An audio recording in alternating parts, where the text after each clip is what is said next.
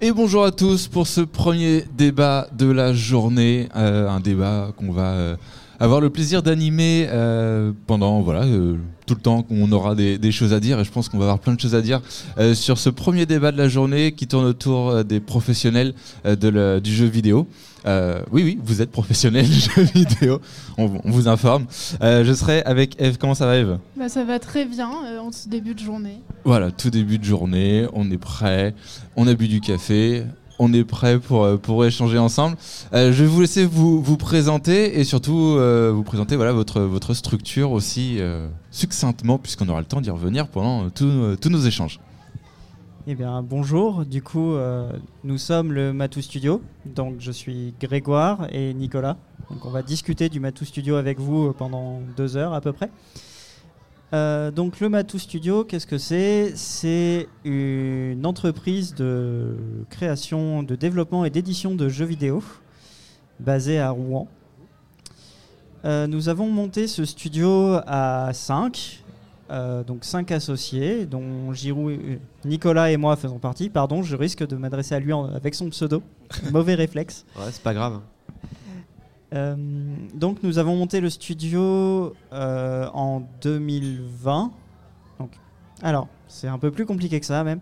On a commencé avec notre premier projet de jeu en 2020 et on a officiellement créé le studio en 2022, en octobre 2022.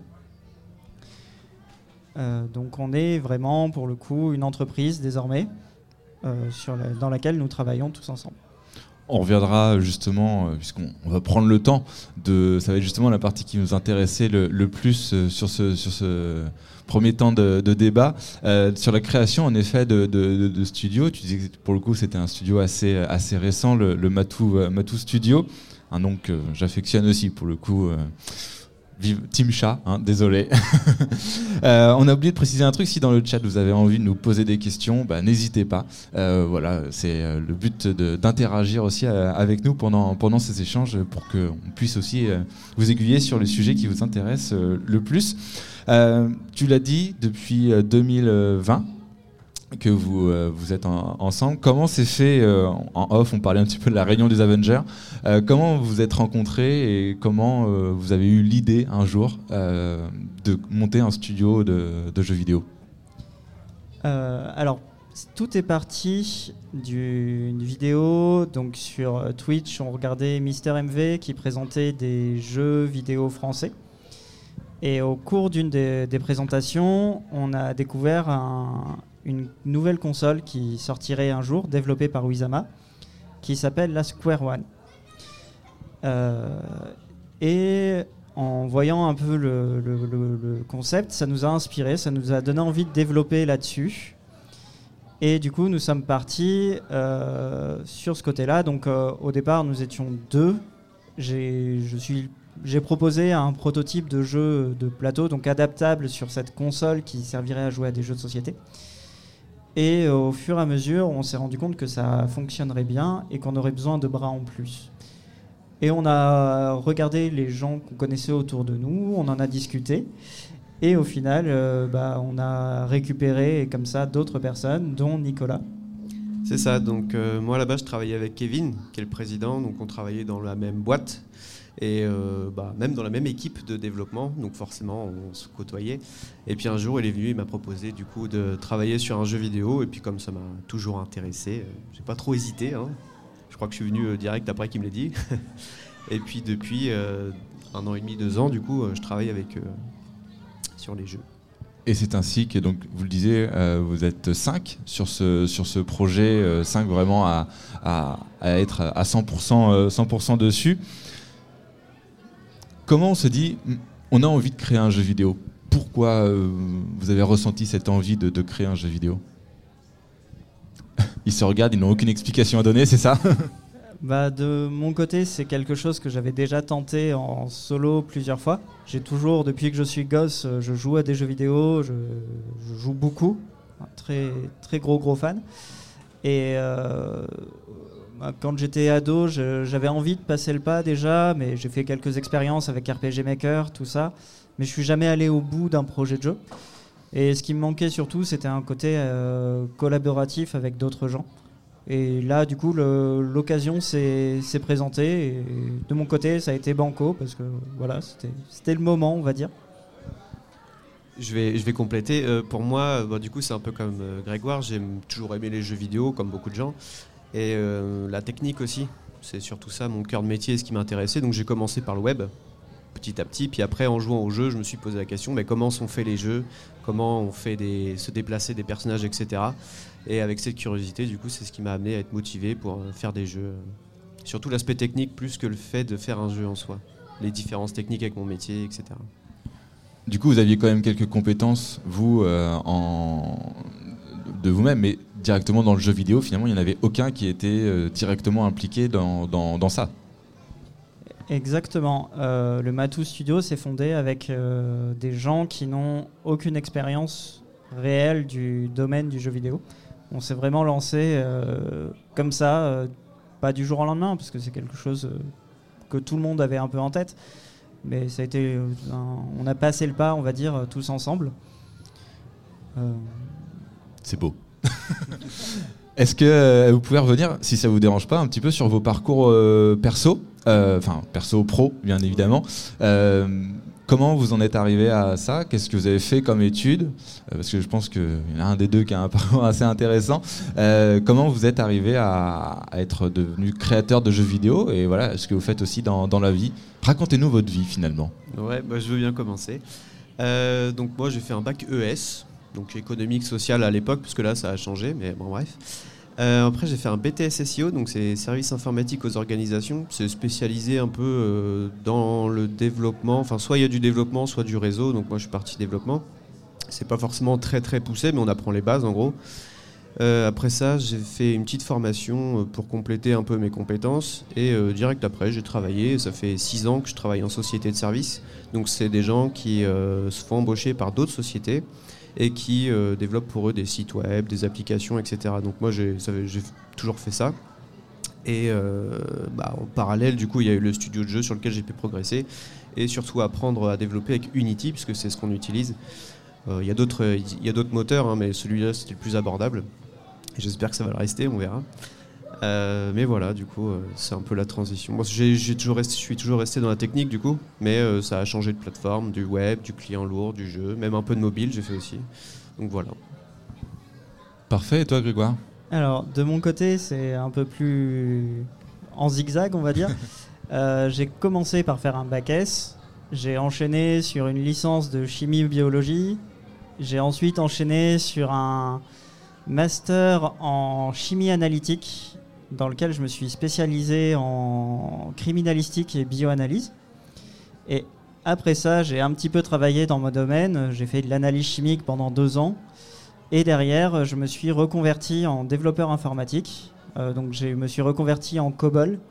Donc, c'est un langage utilisé majoritairement dans les banques et les assurances. C'est un truc qui date euh, des années euh, 60. C'est c'est très très particulier.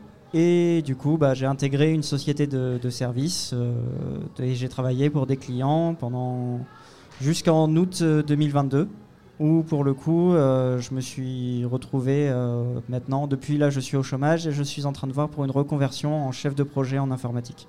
D'accord, tu dis que tu t'es euh, reconverti entre la chimie et, euh, euh, on va globaliser l'informatique.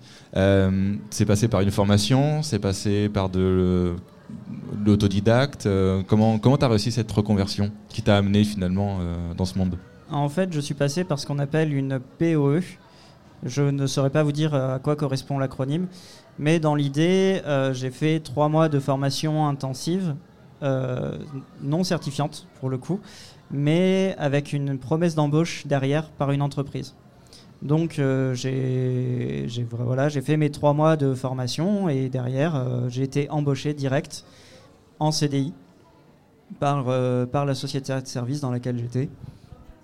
Et derrière, voilà, ça, tout, a- tout, tout s'est enchaîné. Et je suis resté dans l'entreprise pendant 4 ans.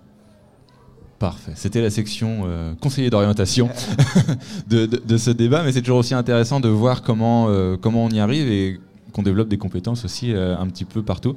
Est-ce que la chimie te sert actuellement dans le, le jeu vidéo? Euh, la chimie en tant que telle, non. Euh, des choses que j'ai appris en parallèle, un peu plus. J'avais des notions de gestion de projet, des, des notions de, de- de communication, donc ça, j'ai pu les utiliser. Hmm. Euh, en fait, mes compétences transversales m'ont plus servi que mes compétences techniques. Même si c'est toujours utile, euh, ça me fait toujours de la culture G. Je sais que si un jour j'ai besoin de faire un jeu d'enquête ou je saurais faire, euh, je connais les techniques de la police scientifique, ça, j'ai tout ce qu'il faut. Après, faut coder. hein. Rien n'est jamais perdu dans, dans toutes les expériences euh, qu'on a. On va passer sur, après le statut euh, conseiller d'orientation, on va passer sur le statut URSAF de l'affaire.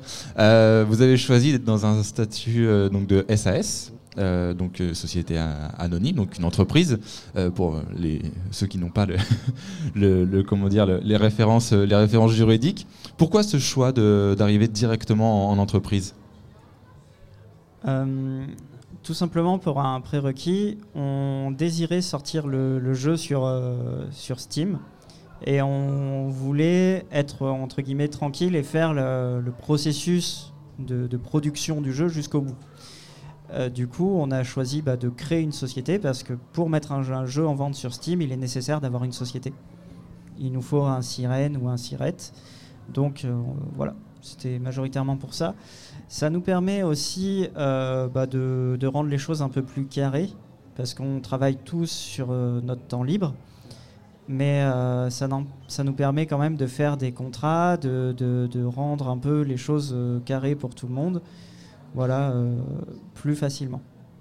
C'est aussi un statut plus engageant que l'associatif, puisque bah, euh, vous y avez tous, euh, en création d'entreprise, on apporte tous du, capital euh, personnel. Donc vous avez aussi un, comment dire, déjà un intérêt à ce que ça fonctionne, pour pas perdre ses sous. Et puis c'est plus engageant.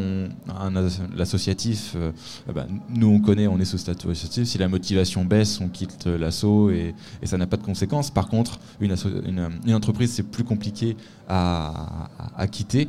Et ça peut être aussi une sorte de, filet en se disant, bah voilà, sur les baisses de motivation, il y a ça qui fait que l'équipe reste, puisque euh, il y, a- ça en, jeu finalement. Euh, Notre réflexion première, c'était pas tellement vis-à-vis de la motivation de l'équipe. Euh, ça a toujours été notre ligne de conduite de dire que si les gens, participaient comme ils pouvaient, parce qu'on on sait tous que dans la vie, il y a des moments où il faut que ça bouge, il y a des moments où c'est plus compliqué. Donc on est assez cool là-dessus. Bah, puis euh, je trouve personnellement hein, que c'est aussi un métier de passion euh, de vouloir créer des jeux vidéo. Donc si on est plus passionné, s'il y a une baisse, etc., c'est un peu compliqué. Je trouve que c'est un meilleur argument que l'argent euh, là-dessus. Même si on s'engage avec du capital, il faut vraiment être passionné quoi, pour faire ça, je trouve. hein. Puis l'un des problèmes avec l'associatif aussi, c'est que l'argent généré par de la- l'associatif doit rester dans l'association. Si l'association s'arrête, ça doit repartir à d'autres associations. Ce qui fait que bah, on ne peut pas forcément dire euh, à quelqu'un qui nous a fait des dessins, bah tiens, euh, on te donne des sous. C'est un- tout de suite un peu plus compliqué. Alors qu'avec cette structure-là, eh ben, on s'assure que les gens euh, qui nous donnent un coup de main, qui nous font des dessins, on se débrouille pour qu'ils aient toujours euh, quelque chose. Quoi. Pas, pas, on rémunère pas les gens à la, à la, comment on appelle ça, à la visibilité. On est payé en pizza. Ce qui est quand même vachement mieux. C'est pas mal quand même. hein. C'est avec pepperoni ou sans pepperoni, Ah, Ça, dépend. mais- en fonction de la, des, des- dépend des des bonus de, de rapidité de, de tout ça. Euh, le fait que tu parles de Steam, c'était intéressant parce que notre question d'après portait sur le, le, le modèle économique de votre structure, euh, puisque c'est une entreprise. L'entreprise doit générer des, des- des bénéfices aussi, bah, ne serait-ce que pour euh, payer tous les frais qui ont été engagés. Du coup, le modèle économique que vous avez choisi, c'est celui de la vente, c'est ça, du, du, du- du jeu? Euh, exactement. On s'était posé la question de passer par un financement participatif, mais on a choisi pour ce premier jeu, parce que ça reste notre premier jeu, de partir sur euh, la vente. Donc on a mis notre jeu à disposition en accès anticipé. Aussi, ça nous permet d'avoir des retours des utilisateurs. Ça nous permet de nous faire connaître. Et derrière, peut-être que sur nos prochains projets, on pourra se permettre euh, de faire des financements participatifs si on réunit une communauté assez soudée.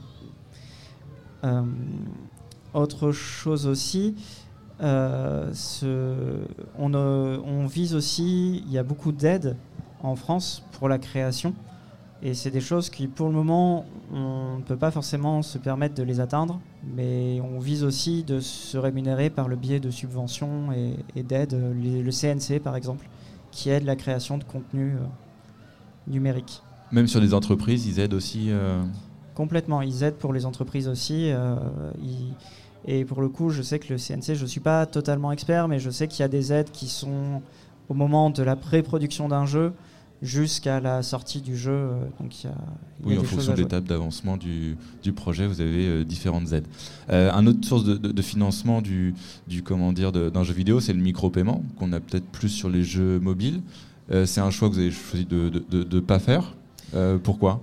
Alors, euh, micro-paiement, après, déjà, il y a une problématique euh, technique, je trouve, parce que ça demande. Euh, enfin, déjà, il nous faut une plateforme de paiement en ligne. Il faut payer, par exemple, PayPal, ou si c'est PayPal par, lequel, par le service par, lequel on passe.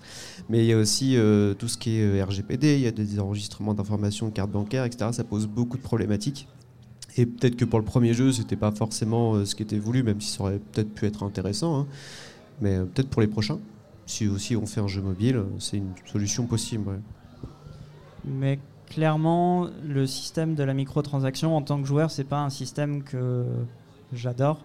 Euh, je, à la façon Riot, façon LoL, je, je l'apprécie. Mais c'est vrai que la manière dont c'est pratiqué sur certains jeux, je pense à certains jeux mobiles où c'est faut payer pour jouer, c'est pas quelque chose qui moi, en tant que joueur et en tant que game designer, j'ai envie de reproduire spécialement. Ah, là, actuellement, c'est le modèle euh, qui marche le mieux hein, dans, tout ce qui est modèle de paiement. Donc, euh, il y a beaucoup de petits jeux qui, bon, je dirais pas que c'est des mauvais ou quoi, mais il y a beaucoup de copies qui, ont, qui sont faites. Euh, par exemple, il y a des gens qui récupèrent juste des assets Unity, qui en font un jeu, et ils font un système de paiement avec ça. Ils ont presque rien fait dessus, ils mettent du paiement et terminé, microservice, enfin pas microservice mais micro-paiement, et ça donne mauvaise réputation un peu à ce système-là mais le format sur Steam, très bien aussi. Enfin, personnellement, euh, j'apprécie quand euh, j'achète un jeu de l'avoir en entier et de pas avoir à redébourser euh, de l'argent à côté. Ça reste un petit peu quand même. Après, il y a aussi les DLC. C'est pas vraiment des microtransactions, mais ça permet aussi de donner de la vie au jeu, mine de rien. Donc, c'est aussi quelque chose qu'on va peut-être favoriser. Enfin, voilà. Du moins, les DLC, c'est quelque chose qu'on conçoit plus facilement surtout sur notre euh, premier jeu où le format s'y prête assez bien. Mais euh, on est encore en cours de discussion dessus, voir ce qu'on met dedans. Parce qu'il faut quand même qu'un DLC euh, ait du contenu, pas, que ce soit pas juste du cosmétique. C'est dommage après pour justifier l'achat après auprès des, personnes qui l'ont qui l'ont pris en plus. Bah, je crois qu'on a fini sur la, section URSAF. Ouf, c'est bon. les associés qui étaient en sueur, tout va bien. Euh, rassurez-vous. Mais c'est aussi intéressant de voir l'envers du décor de comment les, produits, euh, les produits arrivent. on va passer à une section un petit peu plus métier. On va retourner sur la version ONICEP de notre, de notre affaire. Et je vais laisser la parole à Eve. Euh, bah, tout d'abord, euh, quels sont les différents métiers qu'on retrouve dans votre euh, dans le Studio, mais en général pour faire des jeux vidéo? Parce qu'on ne connaît pas trop ce qu'il y a comme métier, c'est très différent. Bah, développeur, ce qui est mon cas. Hein. après, développeur, c'est large, il y a beaucoup de facettes dans le développement. moi, je fais tout ce qui est le code quand tu cliques sur un bouton, ce qui se passe derrière, c'est moi qui le fais, mais ça peut aussi être fait par un intégrateur c'est quelqu'un qui va faire un peu la transition entre un graphiste et un développeur. Donc c'est celui qui va dire cette image-là, il faut l'animer un peu comme ça. Si tu cliques là, ça fait une petite animation. Ça, c'est plus un métier d'intégration. Développeur pur comme moi je fais, c'est ceux qui font les algorithmes. Donc euh, les trucs un peu plus compliqués, euh, les statistiques, euh, les, les buffs, enfin il y a plein de trucs. après, bah, tu peux compléter. Donc oui, il y a le côté développement, il y a le côté intégration. Ce qu'on va retrouver en fait l'intégration sous le nom de technical artist dans les offres d'emploi. Et du coup, le technical artist est chargé de faire du coup la passerelle entre la, technique et le côté artistique. Donc il faut tout un côté artistique aussi à côté, c'est-à-dire des gens pour gérer les éléments graphiques. Quand il y a de la 3D, du coup, il faut des gens qui fassent de la modélisation 3D. Pour le, cas, pour le coup, nous, on est resté en 2D, donc euh, pour, on a enlevé une partie de, taf en plus. Ça fait un D en moins à gérer, c'est déjà pas mal. c'est ça. Et euh, mine, de, rien, ça demande beaucoup de travail. c'est prise de tête la 3D. Et euh, du coup, il y a aussi tout ce qui est son, musique, musique, effets sonores. Et euh, donc il faut un sound designer, parfois un compositeur pour composer, pour composer certains morceaux. Euh, et après, je pense que ça dépend beaucoup des studios. Nous, on a des gens qui font un peu tout parce que bah, on n'est pas nombreux et c'est nécessaire. Donc euh, de mon côté, par exemple, je fais un peu de sound design, euh, quelques éléments graphiques. Euh, il faut aussi quelqu'un pour gérer euh, ce qu'on appelle euh, l'UI UX, c'est-à-dire tout ce qui est euh, l'interface utilisateur. Et l'expérience, ouais, l'expérience utilisateur. Tu veux que je continue? Bah, En gros, c'est euh, par exemple, euh, les personnes en général ont des, des biais psychologiques qui vont faire qu'ils vont plus facilement cliquer là qu'à un autre endroit. Et c'est ce genre de choses qu'on essaie de capter pour euh, vraiment avoir une interface qui est ergonomique, et plaisante et accessible, parce qu'on n'en parle pas beaucoup, mais il faut aussi améliorer l'accessibilité dans les jeux pour les personnes qui ont des, des handicaps. Donc euh, ça se fait de plus en plus, et aussi bientôt peut-être des développements plus écologiques. C'est aussi en réflexion. Et Voilà. Et à côté de ça, bah, il y a tout ce qui est lié au scénario, à l'histoire. Et donc dans ce cas-là, bah, il faut un scénariste. Il faut euh, quelqu'un qui veille un peu au respect de la Bible, euh, les éléments, etc. Donc il y, a- plein, plein, plein de corps de métier qui se réunissent. Beaucoup plus, je trouve, que sur un développement de logiciel classique ou d'un développement de page web. Euh, du coup, ça demande de- de connaître plein de facettes différentes. C'est ça, puis après, il faut le vendre le jeu. Donc il faudra peut-être un petit commercial, quelqu'un qui fait de la communication, etc. Et du coup, dans cette suite de métiers, quels sont les savoir-faire, les compétences à avoir? Parce que là, vous en avez beaucoup, du coup, euh, quand même. Entre- Euh, bah, le, ça, ça en va quoi vraiment vous êtes bon? En code. En quoi vous êtes bon? Euh, bon, je n'irai pas jusque-là, mais en création d'éléments graphiques, euh, de mon côté, je me débrouille. Euh, sound design, je suis en train d'apprendre. Là, on est en train de travailler sur des effets sonores de monstres, etc.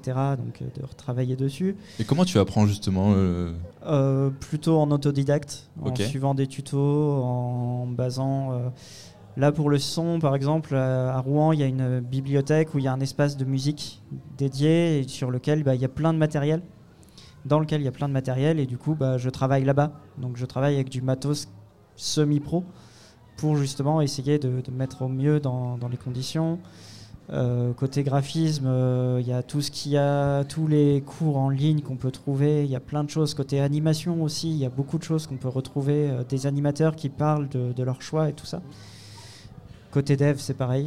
Oui, côté technique, c'est un peu pareil. Bah après, euh, moi, j'ai suivi une, enfin, j'ai fait des études là-dedans, donc c'est un peu plus facile pour tout ce qui est développement de base. Mais il y a beaucoup, euh, beaucoup de gens qui le font en autodidacte, le développement, surtout le web. Il y a énormément de tutoriels sur Internet pour faire du développement web. Il y en a aussi pour le développement du jeu vidéo, beaucoup de, documentation, pardon. Euh, surtout sur Unity. Après, il y a d'autres moteurs, hein, mais Unity, je sais qu'il y a une grosse communauté derrière, donc c'est plus facile d'apprendre. Euh, après, par contre, euh, même si moi je suis développeur, j'ai dû apprendre à utiliser Unity, les assets store, comment le moteur fonctionne, etc. C'est une couche en plus qu'il faut apprendre. Même si on, je sais coder, il faut savoir coder avec Unity, et c'est un peu différent quand même. Et euh, avec l'arrivée de ChatGPT, est-ce que vous l'utilisez? Est-ce que c'est compliqué des fois pour avoir les, les scénarios, les réflexions? Euh, je m'en suis pas encore servi pour le scénario. Un jour peut-être, si je suis vraiment en panne d'inspiration. Euh, je me suis déjà servi euh, des IA, mais euh, de, mid-journée pour la génération d'images. Mais c'est une étape en fait. C'est pour rechercher des images pour s'inspirer, pour les refaire.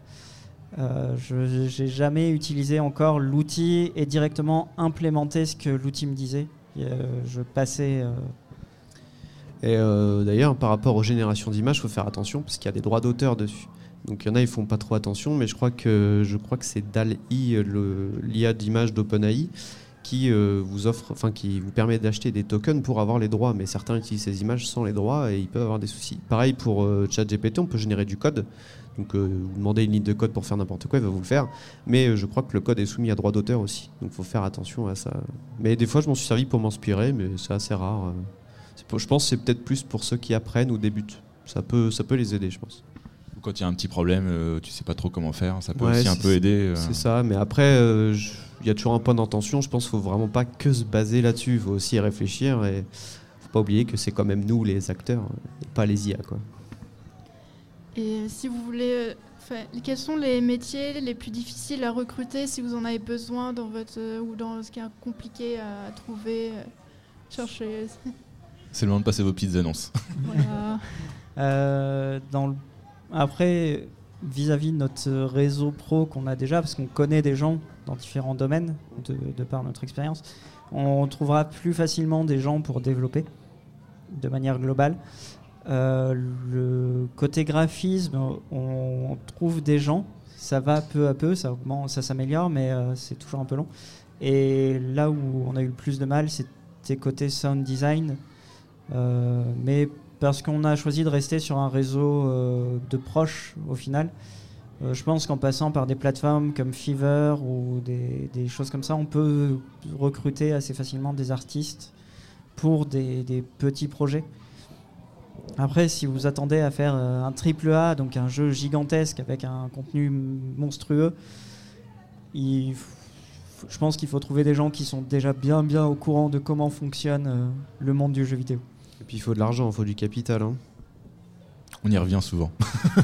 Euh, tu parlais de, sound design. En effet, ça demande des compétences particulières. Des musiciens, il y en a énormément. Euh, sur WAN, on est plutôt au courant de, tout ce qui se passe en termes, de, musique. Mais trouver des gens qui sont spécialisés dans ça et qui ont une compétence euh, d'avoir une musique qui reste en tête euh, ou qui retranscrit vraiment une ambiance donnée. Et puis, je pense que artistiquement aussi, c'est un, un cheminement qu'il doit avoir. Je veux bien comprendre que ça soit un petit peu plus compliqué à trouver. Et le plus compliqué encore, euh, c'est pas tellement le- la composition, parce que des compositeurs, on en trouve, des compositions accessibles euh, qu'on peut acheter, il n'y a pas de souci. C'est vraiment euh, si on veut des effets sonores particuliers. Les bruits de, créatures qui avancent, les cris de monstres, ce genre de choses, euh, il y a des bases qui existent, des bases de données. Mais si on veut des choses vraiment liées au projet directement, et c'est des choses qui demandent une connaissance vraiment spécifique. C'est le, le- le bruitage, en fait. C'est les- les- tous les bruiteurs qu'on voit faire des vidéos avec euh, trois fois rien, ils font des sons de, de films. Et bah, c'est la même idée, mais du coup, c'est compliqué à trouver. Et c'est sûr que c'est- c'est primordial. hein. Si je vous dis euh, musique de Mario quand il a la- l'étoile, euh, c'est bon, vous l'avez tous en tête. Donc c'est vrai que c'est des choses qui sont vraiment importantes dans, dans des projets de jeux vidéo. Euh, bah, Nicolas, tu es développeur web et tu fais de la, du développement euh, dans les jeux vidéo. Est-ce que c'est à peu près la même chose ou tu as vraiment besoin d'apprendre beaucoup plus parce que c'est pas la même base de, de code Alors, as toujours, en fait, tu as toujours une espèce de base un peu dans le développement, c'est tout ce qui va être euh, derrière, algorithmique, etc. Ça, tu vas le retrouver partout, que ce soit web, mobile, peu importe. Euh, ce qui va changer, c'est euh, l'aspect interface. Quand tu es sur du web, du coup, tu passes par un navigateur qui va interpréter du HTML, du JavaScript, du CSS. Donc ça, c'est spécifique au web. Et bon, c'est un peu plus poussé maintenant, mais, mais à la base, c'est ça. Et pour les jeux vidéo, ça va dépendre de ton moteur et comment il fonctionne. Par exemple, Unity, euh, c'est un peu particulier. Tu vas avoir une interface, tu peux associer des scripts, etc., des éléments. Enfin, c'est quelque chose à prendre en main. C'est carrément pas le même fonctionnement que du web. Pour ce qui est du mobile, c'est pareil, il y a encore un autre fonctionnement. Tu vas devoir générer un APK. C'est pareil, tu passes, tu passes par une autre plateforme. Euh, D'ailleurs, souvent, c'est du Java, je crois. Mais il y a des- c'est même pas les mêmes langages toujours déjà. Donc euh, si euh, tu veux te spécifier dans le web, il va d'abord falloir apprendre tel langage. Si tu veux faire du jeu vidéo, bah, ça dépend quel moteur tu comptes utiliser. Et le mobile, pareil, euh, si tu es iOS, Android, c'est pas encore pareil. Donc c'est très diversifié en fonction de ce que tu veux faire. Et dernière question, bah, plutôt, s'il y a une petite fille ou un petit garçon de troisième qui se dit tiens j'ai envie de créer un jeu vidéo, j'ai envie de faire du jeu vidéo mon métier, quelles sont les formations qui existent si vous savez ou les réseaux, si on peut essayer de trouver quelque chose et faire un stage euh. Alors, pour, pour avoir, euh, enfin, comme je suis en train de me lancer en freelance, du coup, je regarde quelques formations en ce moment. Et euh, pour ceux qui ont un compte CPF, c'est pas, bah, du coup, pas, pas, pas jeune, mais bon. Pour Et- ceux qui en ont, il y a des formations qui existent et qui sont prises en compte par le CPF pour faire du game design ou plus généralement apprendre à développer euh, de manière générale. Après, quand tu es plus jeune, bon, peut-être Greg, tu as une réponse, toi.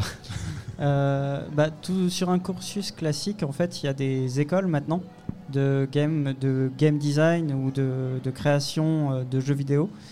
Alors, j'ai pas les noms en tête. Euh, Il y en a des très très connus. Il y a- l'INSART.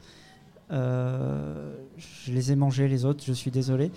Mais il y a des écoles maintenant, euh, ça s'est démocratisé, donc ça va être des, endroits où, avec des cours vraiment sur le jeu vidéo, apprendre à utiliser un moteur de jeu, création d'éléments graphiques et euh, de, de son et tout ça, mais vraiment gestion de projet aussi. Donc ça va dépendre après du parcours dans lequel vous, vous allez. Euh, donc ça va être surtout ça. Euh, de toute manière, euh, après, si c'est vraiment la création graphique, ça va être côté école d'art. Euh, les Gobelins aussi font des formations sur le, le, jeu vidéo. Mais voilà, ça va être beaucoup d'écoles d'art qui vont proposer pour tout ce qui est création d'animation, d'éléments graphiques, d'éléments sonores. Mais euh, côté dev. Euh...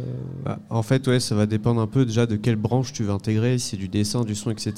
Mais au final, le développement de jeu, c'est plus un regroupement de compétences que juste. Euh, tu peux pas juste être, être formé au développement de jeu. Enfin, ça va être très général, je pense. Si tu veux faire du développement, bah, tu vas t'orienter vers des branches de développement, mais je suis pas sûr qu'il y ait beaucoup de choses qui existent pour le spécifique jeu vidéo. Franchement, je sais pas trop. C'est peut-être plus de l'autodidacte. Ouais euh, j'ai un ami qui a fait ce parcours-là, qui travaille dans le jeu vidéo, mais pour le coup, lui, il est passé par l'INSA.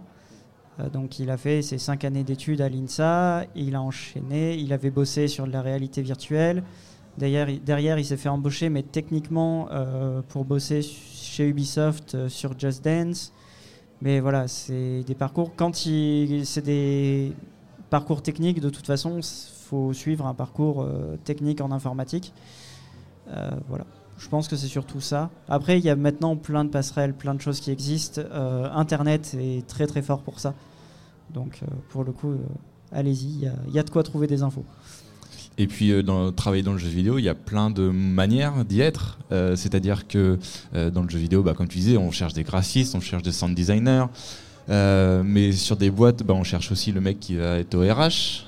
Le mec, voilà, c'est l'individu qui va être au RH. On va aussi chercher, euh, voilà, il y a tous les, toutes les fonctions support de, tout ça. Donc ça peut être aussi une manière de travailler dans le monde du jeu vidéo, tout en suivant des métiers peut-être un peu plus euh, classiques, mais avoir quand même la satisfaction de contribuer à des projets. Par exemple, même les traducteurs, il y a des jeux qui sont traduits dans plein plein de langues. On remarque pas toujours parce que ça paraît anodin maintenant, mais on nous demande souvent de sélectionner la langue du jeu vidéo et par exemple traduire en chinois, bah, c'est quand même une compétence qui est assez recherchée parce qu'il y a un grand public. Et c'est dur à trouver, je pense. Quelqu'un qui traduit euh, français-chinois, je pense que c'est pas très simple. Oui, voilà. Si vous êtes interprète en français, vous cherchez du coup on passe une petite annonce.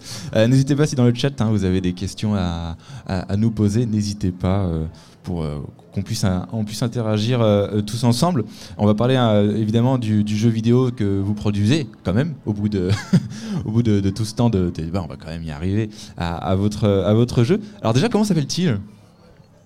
Euh, le jeu s'appelle Night Escape. Ok. Donc le, pitch, c'est vous allez devoir euh, coopérer euh, pour vous échapper de la prison des rêves, tout en évitant de vous faire attaquer par le Seigneur des cauchemars et ses sbires. Voilà à peu près l'idée globale du jeu pour les plus puristes, comment tu pourrais présenter le jeu en termes euh, de, catégories euh, Elle dans quelle catégorie Steam? Euh, Dans les catégories Steam, ça va être un board game. Donc on a fait en fait un jeu de société en version numérique, pour le coup. Toujours lié avec cette idée de sortir le jeu sur cette console spécialisée dans le jeu de société. Vous avez vraiment tapé dans l'œil cette console manifestement. bah, C'était un bon concept à la base. Hein. C'est une tablette où tu peux interagir avec des pions. Moi, je trouve ça plutôt bien. C'est comme avoir euh, une euh, tablette de lecture. Ça t'évite d'avoir tous tes livres. Bah là, c'est pareil pour les jeux de société. Euh, si t'as pas de place pour en avoir plein, tu peux avoir juste une tablette. Ça marche pareil. Je pense qu'il y aura la même problématique entre les livres et les, les liseuses. C'est ceux qui vont aimer le contact des, des cartes papier ou des. Voilà. Ah, c'est des publics plus jeunes, je pense. Hein. Je pense que les publics plus âgés préfèrent, enfin pas plus âgés, mais qui ont plus l'habitude du papier, ils vont préférer ça. Mais aujourd'hui, on a beaucoup d'écrans et on est vachement familier avec euh, tout ça. Quoi. Mm. Mais voilà. Donc on est vraiment sur un jeu de société version numérique, euh, sur un jeu de société en coopération. Il n'y a pas d'opposition. L'idée c'est de jouer ensemble et de réussir ensemble ou d'échouer ensemble. C'est beau, je pense qu'on pourrait clôturer sur ça. Et combien de joueurs peuvent y jouer en même temps? On peut jouer jusqu'à 4 joueurs en même temps. Après, euh, petit bémol, euh, il n'y a pas encore de multijoueur Steam implémenté. On peut jouer que en remote play. Donc euh, un- une seule personne a le jeu et tout le monde peut jouer avec lui tour par tour. C'est un peu une contrainte, mais on va essayer de faire évoluer ça. Avant de, de continuer, je vous propose un petit jeu, en l'occurrence, euh, pour revenir un petit peu sur la thématique qu'on a abordée avant. Euh, Puisqu'en préparant cette table ronde, on est tombé sur deux trois chiffres. Et donc, du coup, on va voir si vous avez à peu près les chiffres en tête. Eve, tu peux jouer, pas sur la première parce que c'est écrit là, mais après, tu pourras jouer sans problème. En 2008, selon vous, combien de personnes étaient employées dans le domaine du jeu vidéo Euh, Est-ce que t'as pas trois propositions? Non? Pour aider un petit peu? Qu'est-ce qu'on peut On peut. Allez. 1000, 10 000 ou 100 000 10 000. Euh, je dirais 100 000. Moi, je dirais 10 000. Bravo, Nicolas. Tu pourras. En 2008, il n'y avait pas beaucoup, je pense, de. de- C'était pas très C'était en développé, je 2008. pense, hein. On appelle d'ailleurs Wikipédia. Si vous pouviez avoir des chiffres un peu plus récents, ça nous arrangerait d'avoir des trucs euh, voilà, un petit peu plus, un petit peu plus sympa. Mais déjà en 2008, euh, parce que mine de rien, euh, voilà, ça commence à, à remonter un peu. Il y avait quand même déjà 10 000 personnes qui étaient dans ce domaine-là, réparties sur 430 entreprises différentes. Donc, ce qui fait quand même des structures finalement pas très très grandes, pas très très grandes non plus. T'as pas les chiffres d'aujourd'hui pour comparer? C'est pour ça Wikipédia ne nous a pas filé les, chiffres. je pense qu'aujourd'hui, ça a beaucoup explosé avec tout ce qui est Covid, etc. Il y a eu un essor des jeux vidéo, euh, je pense. euh. Bah déjà avec vous, ça fait 5 de plus. Oui, en Donc plus. on a au moins 10 005. Ouais, ouais, ouais. On pourra faire la, la correction sur, euh, sur Wikipédia sans problème. Euh, L'industrie du jeu vidéo est plus puissante en termes financiers que celle du cinéma. Mais en quelle année est-elle passée devant le cinéma? Ouais, je dirais 2010. Non, moi, je dirais plus tard, je dirais 2018. 2020, allez. Et non, moins. Ouais. Moins que ça. Vous avez le droit à une deuxième proposition. Alors, après, il y a eu la sortie de Candy Crush, ça a beaucoup aidé. Aussi. 2000, euh, moins que 2010, du coup? Moins que 2010. ouais. On doit être euh, 2002 avec la sortie de la PS2, quelque chose comme ça? Exactement. Ah ouais, oh la vache. Bien vu. Bien vu, bien vu. T'es calé, hein Ah oui, il est calé, il est calé. J'avais même pas la date de sortie de la PS2. Alors t'étais pas né F. C'est ça. non, si, si, euh, on- j'allais arriver, mais. euh, 2002, oui. c'est Qui reste, je crois, la console où il y a eu le plus de jeux édités dessus hein, euh, oui. à l'heure oui, actuelle. oui, là, ça- Euh, ça- ça- je sais plus le nombre, mais c'est juste, euh, c'est juste affolant le, le nombre de, de, de jeux qui ont, été pu être, qui ont pu être édités sur, sur PS2. Euh, une dernière question euh, pour la route, si je m'en souviens, parce que pour le coup, tout est de, tout est de tête. Euh, hum, hum, hum, oui, le tout premier jeu vidéo, en quelle année Bah, C'est Pong. Ouais. Euh, je sais Ouais, plus quand est-ce je, qu'il est to- sorti, je tolère la mais décennie, puisque moi-même n'ayant plus. C'est dans les années 80, Pong, je crois. c'est Encore dans- avant. euh, Tetris, 80. c'est ça. pendant la guerre froide, donc ça doit être avant. Bah, pendant la guerre froide, dans les deux premières années, euh, genre. euh, Pourtant, un Pong pendant la guerre froide, ça aurait pu être, euh, tu vois, historiquement parlant, assez sympathique. Ouais, t'es quoi les, les années 50. Non, Ouais. après. J'aurais dit 50. 60, 70. Quoi. Ouais, dans les années 50. Ah ouais. 50. Ok. Je croyais que c'était plus Et en fait, c'était euh, sur un. Alors, tu dois connaître ça, euh, Grégoire, euh, sur les, Les oscilloscopes? les oscilloscopes, exactement, que ça avait été euh, fait pour la première fois. Voilà, Je crois que tu disais parce qu'il était vieux qu'il devait connaître ça. tout de suite. Vous avez quel âge, tiens? C'est une bonne question, ça. Euh, moi, j'ai 27 ans. C'est un très bel âge. J'ai 31 à la fin de l'année. C'est un peu moins bien. Bon, après, il n'y a pas trop d'âge. Hein, pour- Non, mais c'est aussi intéressant de voir que c'est un, quelque chose de nouveau. Donc, euh, on, est tous des années 90, sauf euh, d'autres plus, plus récents. Mais euh, 2000 2002. 2002 Ça va coup de vieux. encore. Et Mais c'est aussi intéressant d'avoir le ressenti de, de l'évolution du jeu vidéo parce que c'est, euh, bah, comme on a évoqué, euh, c'est un marché récent. Euh, il est devenu très vite, euh, très vite puissant Mm. et de voir comment, euh, bah, euh, sur des trentenaires que nous sommes, désolé, on, Euh, va non, arrondir, non, hein. non, je suis pas trentenaire. ça, ça arrive à grand, t'es du mauvais côté de la force. Euh, de voir aussi comment bah, les, les pratiques ont évolué. Euh, On a connu bah, voilà, les tout débuts, euh, la PS2, euh, et encore, la PS2 était euh, révolutionnaire pour son époque, et arriver maintenant à, à des bah, voilà, Steam où il y a juste à cliquer pour avoir son, son, son jeu. C'est quand même quelque chose de.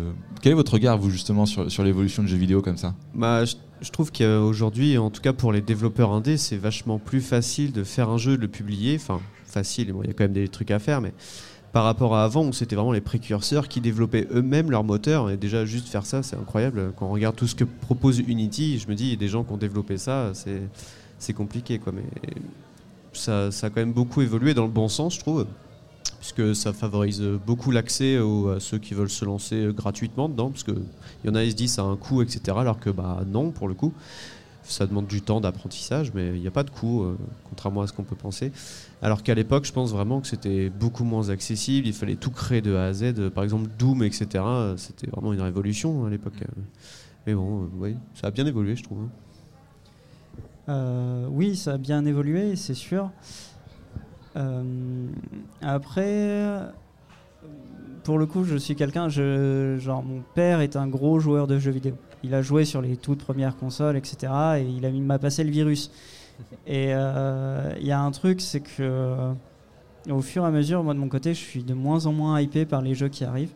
Alors je, suis peut-être blasé, hein, je, suis, commence à devenir vieux comme, comme, JDG et que. Mais euh, déjà tu connais JDG, sa, sa place. Euh, oh, voilà. Il est connu. Je l'ai connu aussi. Hein. Avant, avant Twitch. Ah, oh, mais t'es sûr grâce à ma cousine, mais grâce à ma cousine, mais au moins. Mais voilà, et euh, du coup, je trouve que c'est bien. Il y a plein de manières d'exprimer des choses, mais c'est très dur que j'ai un jeu qui me hype vraiment quand je le vois arriver. Je, commence à être un petit peu blasé de mes expériences. Je découvre euh, surtout bah, du côté indépendant et c'est pour ça que l'indé est super important parce qu'ils font tellement de nouvelles choses. Euh, c'est vraiment euh, super agréable pour ça. Mais c'est vrai que sur les, grosses productions, ça fait très longtemps qu'un jeu AAA, j'ai pas J'étais pas hypé comme j'aurais j'ai pu être gamin avec ma première Wii et euh, Twilight Princess où j'attendais que ça pendant des mois. Là, euh, j'ai perdu un peu ce, côté-là. je, comprends un peu. En fait, aujourd'hui, je trouve que dans les, sociétés qui ont, qui ont beaucoup joué sur l'industrialisation des processus de création de jeux vidéo, on retrouve souvent les mêmes schémas entre différents opus, c'est souvent des remakes, etc. Ça marche bien parce que c'est très connu, c'est super connu, mais je trouve que les jeux indés, ils ont quelque chose en plus. Des gens, c'est des gens qui essaient de se démarquer le plus des autres et c'est ce qui fait qu'ils vont se pousser pour créer un truc unique. Bah, par exemple, Tunic. Trouve que c'est un jeu assez euh, pas mal. Je sais pas si vous connaissez Tunic ou euh, Outer Wilds dans, ces trucs-là. C'est vachement bien comme jeu pour des jeux indés. Voilà. On, parlait euh, de. Bah avant, voilà, ça fallait acheter son jeu avec la, jaquette, le boîtier et tout. Et tu disais, Nicolas, que ça avait permis justement aux indés de ne cette barrière-là et de se focaliser. on va revenir un petit peu sur le côté URSAF de l'affaire. Sur une vente de, de, jeux, combien le studio, lui, va, va toucher d'argent? Alors, le trésorier en PLS. je vais répondre parce que j'ai plus les chiffres en tête. Euh, déjà, sur euh, la vente d'un jeu vidéo, sur la plateforme Steam, il faut savoir que Steam, sur le prix, ils prennent 30%. Voilà, sur un petit producteur de, jeux, c'est ils prennent 30% et après ils font dégressif. Sur les, grosses, sur les gros éditeurs, c'est plus que 20%. C'est-à-dire que c'est plus cher pour les petits c'est en fait la, part prise par Steam est plus grosse parce que bah, il va y avoir moins de ventes de fait. Eux, ils calculent comme ça. D'accord. Et derrière, donc il y a les Steam, il y a les taxes, parce qu'on vit en France et qu'on paye des taxes en France. Donc il y a 20% du, de ce que vous payez quand vous achetez le jeu qui partent en taxes. Donc en fait, il reste 50% pour le studio, à peu près. Et derrière, euh, on a choisi de répartir 10% de ces ventes-là euh, à notre, euh, aux gens qui ont participé au projet. Donc parmi ces 10%, chacun va avoir une petite partie. On vous laisse faire les calculs, hein. on parle de 5 euros à la base. Hein. Oui, voilà, on part de 5 euros à la base. Donc, euh, Je vais toucher 5 centimes. Et je suis heureux. C'est ça le pire. C'est à peu près ça. De mon côté, je vais toucher 3 centimes par copie voilà. D'accord. Vendu. Euh, mais voilà, et du coup, le reste ira dans les fonds du Matou Studio et ça nous servira pour les prochains jeux, pour euh, justement pour se permettre d'investir sur des choses plus, plus grande. Vous avez dû, euh, comme on le disait tout à l'heure, on revient un peu à cette partie parce que c'est aussi intéressant de, voir comment ça se fait. Vous avez dû vous mettre de l'argent de base dans le projet. Où sont partis là, les sous? Est-ce que c'est dans du matériel? Est-ce que c'est dans des, des formations? Est-ce que c'est dans des kebabs Que sais-je Alors, euh, la majorité des sous sont partis dans nos frais comptables, parce qu'on a choisi de prendre un comptable plutôt que de faire notre comptabilité nous-mêmes, et dans les frais d'avocat, parce qu'on a choisi de contacter un avocat pour tout ce qui est protection des droits, protection des marques, etc., histoire d'être carré et de ne pas avoir de soucis. Euh, derrière, on a acheté un peu de matériel, un ordinateur et tout ça, mais je- on bosse majoritairement avec notre matos perso. Mais voilà, les, les grosses étapes, ça a été ça, des éléments de communication, quelques cartes de visite, des choses comme ça, mais le, le gros est parti sur les, les personnes à, à côté, quoi. Sur les fonctions support. euh, sur les fonctions support. Et euh, aussi sur des ressources de développement, puisqu'on a acheté des assets aussi, hein, vrai. ce qui nous servent de temps en temps euh, dans, le, dans le jeu. On utilise par exemple quelques assets sonores, euh, je crois que principalement sonores. hein. Majoritairement des musiques. Euh, musique et quelques effets sonores aussi qu'on a récupérés. C'est là qu'on voit que du coup avoir les compétences bah, financièrement c'est aussi intéressant parce que c'est des choses que vous n'avez pas à payer euh, après. Bah, même euh, si, vous, si on veut faire du développement ou de jeux, etc., ou même juste de ressources, on peut très bien vendre nos créations sur l'asset store, même si c'est que du son, sans forcément passer par un jeu. Et comme ça, les autres jeux peuvent en bénéficier euh, sans forcément parti- faire partie d'un organisme. À combien vous estimez le budget de votre jeu actuellement? on, voit Grégoire qui est en train de revoir le, le tableau Excel. C'est une bonne Faire- question. Euh, non, j'irai pas jusque-là. Il y a une. euh, C'est un ordre d'idée, hein, euh, c'est pour qu'on puisse. euh, Il y a- une légende qui dit, euh, alors j'ai lu ça dans un bouquin de game design, euh, un, jeu produit dans une entreprise, ça compte comme une augmentation de capital de 100 000 euros. Alors, entre le temps de travail des personnes plus euh, ce qui est géré, généré.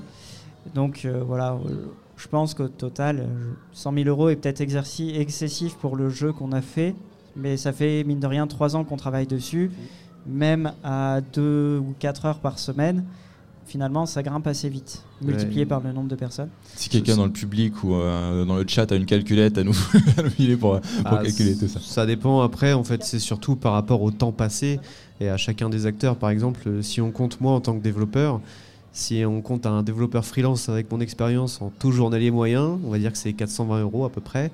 Après, on découpe à l'heure, etc. Ça peut vite monter, mais euh, après, ça dépend des métiers, etc. Alors, le, le président m'a fait signe. euh, Dans l'oreillette. euh, il me disait 10, 10K, 10 000 euros à peu près euh, pour le moment. Je pense que là-dessus, on compte pas le temps homme. Tu, tu ne comptes pas le temps homme? On, on demande la VAR, s'il vous plaît. Il comptait juste les investissements. Donc on est à 10K d'investissement, 10 000 euros Mm. d'investissement. Et derrière, bah, du coup, il y a le temps personne qui, du coup, si on compte un SMIC, etc. Mm. qui je pense facilement être doublé, euh, voire triplé. euh. Voilà. Mais ça donne un ordre d'idée aussi de, de pourquoi. Euh, et il va falloir en vendre sur Steam des, des, des, des- des copies de, de ce jeu. Ça vous a pris combien de temps de, de- de le, de le créer, ce, ce jeu? Night Escape bah, comme je le disais, ça fait depuis 2020 qu'on a lancé le prototype. Euh, on l'a- on l'avait à peu près complété en 2000 fin 2022. On avait euh, du moins la structure de base et on a peaufiné jusqu'à mi-2023 pour sortir en accès anticipé. Sa- sachant qu'on travaillait, enfin, comparé à, à des sociétés de jeux, on travaille assez peu, je pense, dessus quand même, si on compare, puisqu'on se réunit à peu près deux fois par semaine euh, pendant deux heures environ à chaque fois. Et en plus, des fois, on vient pas parce qu'on a autre chose à faire, il y a des vacances, etc. C'est un peu comme on le sent. Donc, euh, vraiment, euh, je saurais même pas dire combien d'heures en une, en une année on a passé dessus. euh, Bah, tu, 200 par personne, peut-être 200 heures tu comptes 4, heures, euh, quatre heures par semaine avec euh, 52 semaines. Ouais, c'est ça. Donc euh, ça fait 200 heures par, par an. Mm. Ça fait euh, 800 heures au total euh, par personne. quoi. Ça peut un petit peu de temps quand même. Et euh, quelles sont les étapes de création d'un jeu vidéo et les timings par euh, étape euh, bon, je veux bien commencer. Dites-nous Euh, comment qu'on fait. voilà. Alors nous, justement, comme c'était notre premier jeu vidéo, je pense qu'on n'a pas forcément bien fait les choses, à mon avis. Normalement, dans un jeu vidéo, je pense qu'on écrit d'abord euh, tout ce qui est un peu le game design. Il y a des documents qui existent, mais après Grégoire en parlera mieux. Mais il y a des documents qu'on essaie de se forcer à remplir qui vont concerner du coup les contrôles du jeu, le mode de financement, euh, tout ça, le pitch, le scénario, les ennemis, enfin tout, ce qu'on peut trouver dans un jeu. On va essayer de l'écrire à l'avance pour en dégager des fonctionnalités techniques. Et ensuite, une fois que ça s'est fait, le gars qui s'occupe de la technique va lui euh, prendre des, définir les solutions à appliquer euh, avec quel langage, quel moteur, etc on n'a pas fait trop ça comme ça, il y a eu l'idée de base, puis ça a été alimenté petit à petit par d'autres idées qu'on a eues, je pense, au fil de l'eau. Et euh, bah, ça a été un peu plus compliqué, du coup on a peut-être perdu un peu de temps, mais ça nous fait aussi gagner de l'expérience dans le fond de comment faire un jeu vidéo, euh, je pense. Alors je vais compléter là-dessus. Euh, on va dire sur un jeu vidéo, théoriquement, il y a deux grosses phases. Il y a la phase de pré-production, trois grosses phases. Phase de pré-production, donc c'est là où normalement toutes les idées sont discutées, réfléchies. Euh, les premiers prototypes sont créés pour voir si les choses fonctionnent. C'est là, à ce moment-là, que les, les premiers scripts sont écrits, les documents de game design commencent à être remplis. Donc euh, il y a différents types de documents, mais ça, peut-être un peu plus tard, on en parlera. Euh, donc il y a cette période-là. Ensuite, il y a la phase de production. Donc c'est là où on rentre vraiment dans le vif du sujet. On lance le principe du jeu, on lance la communication autour tranquillement et on met en place un peu tout le vraiment tout le système pour que le jeu soit complet. Et derrière, bah, il y a la phase de vente et de maintenance, de mise à jour, de rajouter du contenu, parce que maintenant, de plus en plus de jeux ont du contenu euh, qui se rajoute au fur et à mesure du temps. Euh, donc voilà, donc nous, je pense que, on va le dire, on a fait une erreur, c'est qu'on a négligé la phase de pré-prod. On a très très vite embrayé en se disant on part, on lance le truc et on envoie du code, etc. Et c'est vrai que euh, au final, on, a peut-être mis deux ans à faire la pré-prod, de faire un, format qui nous plaisait.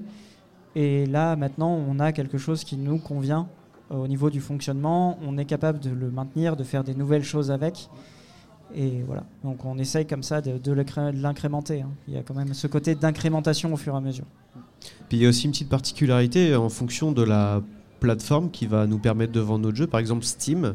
Euh, Steam, vous pouvez faire rembourser votre jeu si vous avez joué moins de deux heures. Donc du coup, il faut essayer de garantir deux heures de gameplay si on peut. Ça dépend de la note, plateforme. Je note, je note. Ah, mais c'est vrai. si vous savez pas, en tout cas, vous pouvez. Si ah vous, aviez joué moins de deux heures, vous pouvez faire rembourser votre jeu.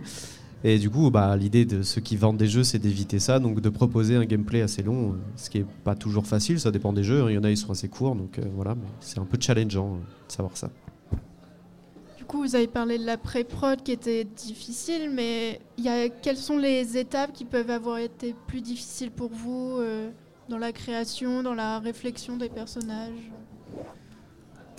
Euh, Pour être honnête, le, principe du jeu, le, concept même, les règles du jeu, je les ai écrites en une soirée.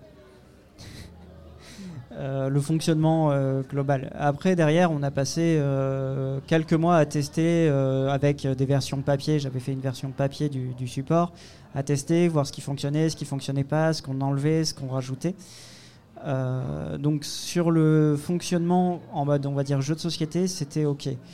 Ce qui manquait et dont on n'avait pas forcément l'expérience, c'était la, gestion de l'interface utilisateur en fait, Unity, de base, il est très facilement utilisable pour faire des jeux de plateforme, par exemple. Où il y a des modèles déjà tout prêts de jeux de plateforme, de jeux de FPS. Mais pour le jeu qu'on visait à faire, en fait, on a dû quasiment repartir de zéro. On n'a pas pu partir d'un modèle déjà existant.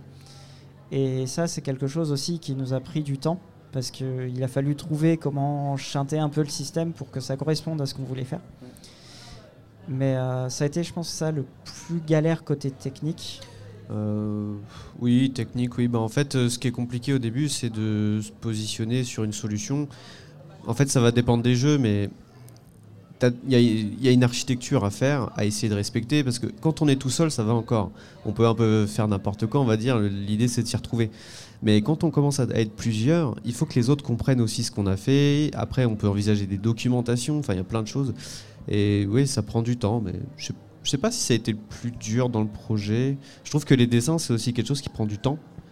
Enfin, moi, de ce que j'ai remarqué, si on me demande de faire une fonctionnalité, ça va être plus rapide aujourd'hui pour moi de la faire euh, sur la base du code qu'il y a déjà que de faire un nouveau dessin. Parce qu'un nouveau dessin, on repart des fois de zéro, enfin, il y a tout à faire. Alors que le code, quand il y a une base, c'est plus rapide quand même. Tout à fait. La, cré- Maintenant, c'est nos, étapes bloquantes actuellement, bloquantes entre guillemets, c'est euh, ce qui nous prend le plus de temps, c'est réellement le- la création d'éléments, d'éléments graphiques, euh, de musique et tout ça. C'est des choses qui, de base, on peut pas demander à quelqu'un de dans un claquement de doigts de faire un dessin génial, un chef-d'œuvre, euh, voilà. Il faut être inspiré parce que le code, euh, c'est pas compliqué. Il n'y a pas trop besoin d'inspiration, alors qu'un dessin, c'est de l'art quand même. Donc il faut être inspiré. Il faut que le dessin après s'accommode aussi bah, des contraintes techniques. euh, Peut-être que tel élément de- du personnage euh, à tel endroit va gêner en fait pour son. Alors euh, moi, moi, j'ai une, une petite philosophie, c'est que techniquement rien n'est impossible. C'est au, au technicien de se plier à ce que le jeu doit faire et pas l'inverse, parce que sinon on va vite arriver à des, des jeux un peu limités. À- pour moi, c'est au technicien de se plier à ça. Sinon on est avec des bonhommes bâtons et Ouais.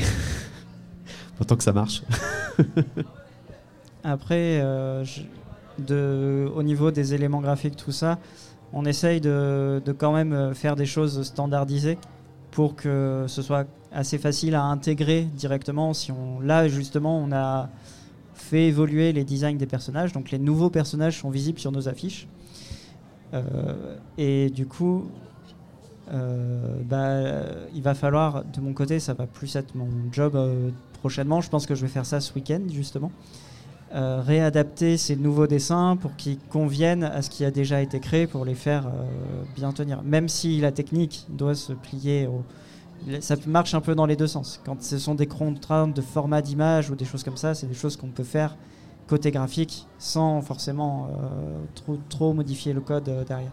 Et c'est un peu ça, je trouve, la difficulté, c'est de vraiment arriver à concilier technique et graphisme. C'est, bah, comme tu disais, artiste technique, ou je sais plus exactement comment t'appelais, ou intégrateur, moi je préfère ce terme, euh, c'est un travail qui doit être fait de nos deux côtés. Celui qui, enfin, je dis ton côté, mais les graphistes en général, et la technique, c'est, vraiment un truc assez compliqué des fois. Déjà, faut s'entendre sur comment on dispose les choses, et euh, faut que ça fonctionne, quoi. voilà. Et euh, du coup, bon, difficulté et longueur riment pas forcément, mais quelle étape a été la plus longue? Le dessin, le design, la réflexion autour du jeu, du- le code? Euh Où est-ce que vous avez passé le plus de. Ah, c'est subjectif.